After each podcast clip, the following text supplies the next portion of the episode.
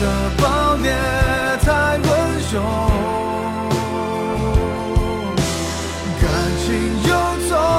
又享受。如果我说不为你不罢休，谁能逼我将就？上期分享呢，说到微商红利结束后的下半场，其实我们提出一个概念，就是我们微商品牌商要学会精耕细作，春种秋收，耐心的去培育好我们的品牌和我们的产品。那二零一七年如何去做好微商品牌商的精耕细作呢？我提出三个破局之点，大家听我娓娓道来。首先是提升单客经济，提升每一位客户的重复购买率，并且增加客户的粘度。比如说，我们会根据客户每个月的用量去制定专门的月度的家庭套餐，并由公司直接邮寄到每个家庭。在方便客户的同时呢，其实也增长了我们零售客户的这种销售量和年度。我们之前操盘的日化线的产品，就是因为这个家庭套餐的推出呢，增加了百分之五十的零售额度。当然，不是每一位品牌商都有足够长的产品线去做个家庭套餐给到我们的零售客户。还是有其他很多方法去提升终端零售的这种销售量，比如说麦当劳提出的第二杯半价，其实我们也可以做第二次购买半价的这种促销的活动，或者说根据季节的不同呢，去赠送一些针对性蛮强的小的礼品。之前我们就做过，呃，购买我们产品去送这种。类似于爱马仕围巾的活动，效果还是蛮好的，因为目标客群也都是女性，而且这种围巾看上去还是蛮有档是的。第二点呢，就是小幅快跑的奖励措施，除了正常的代理制度之外呢，还会根据它的销售量去返现金。呃，以往的做法是，品牌商会在年底去大规模的去送豪车，或者说一些。高额的现金支票给到我们的代理，在年会的时候，整个视觉的冲击力也是非常的强，而且也会带动团队的士气。但是呢，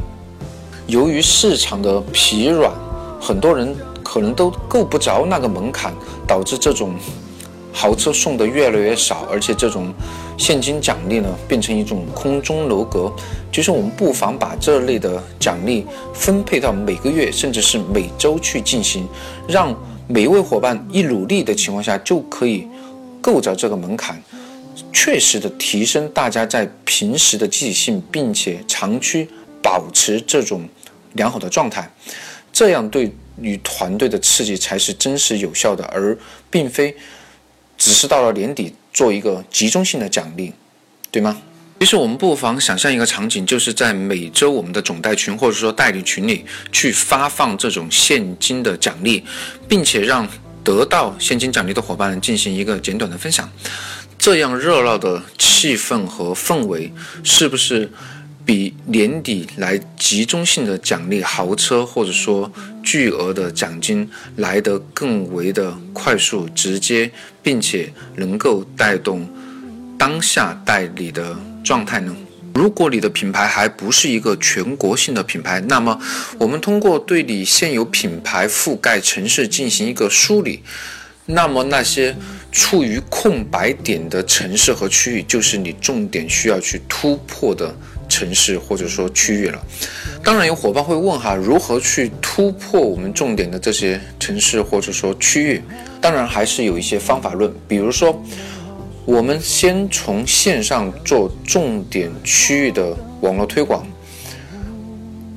比如说百度竞价、今日头条，或者说一些针对你们目标客群的这种 APP，或者说当地的网络社群，都可以作为网推的一个重点的对象。然后呢，做一些线下实体店的落地，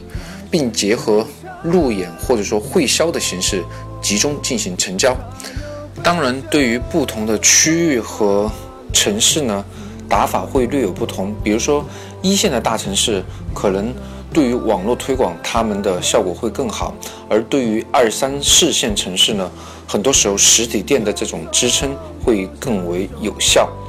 因为我们看 vivo 和小米手机，他们的一些针对不同城市的策略会非常的不同。小米更多的采用这种线上推广的方式，在一线城市就卖得非常好，因为在一线城市，大家的思想观念呢都是比较的新潮，能非常容易的去接受网购。而三四线城市呢，大家购买产品的习惯呢，还是基于。线下零售店或者说这种面对面的交流进行一个成交，所以说 vivo 手机在这些三四线城市，因为有很多终端零售店作为支撑，卖的就非常的好。其实我觉得微商也是一样的道理，在三四线城市可能会布局更多的这种线下的实体店作为支撑，去带领当地微商的销售，好吧？如果你想知道更多关于二零一七年如何去破局的干货呢，也欢迎加我的微信号幺八八六九二五零，我就在这里等你，See you。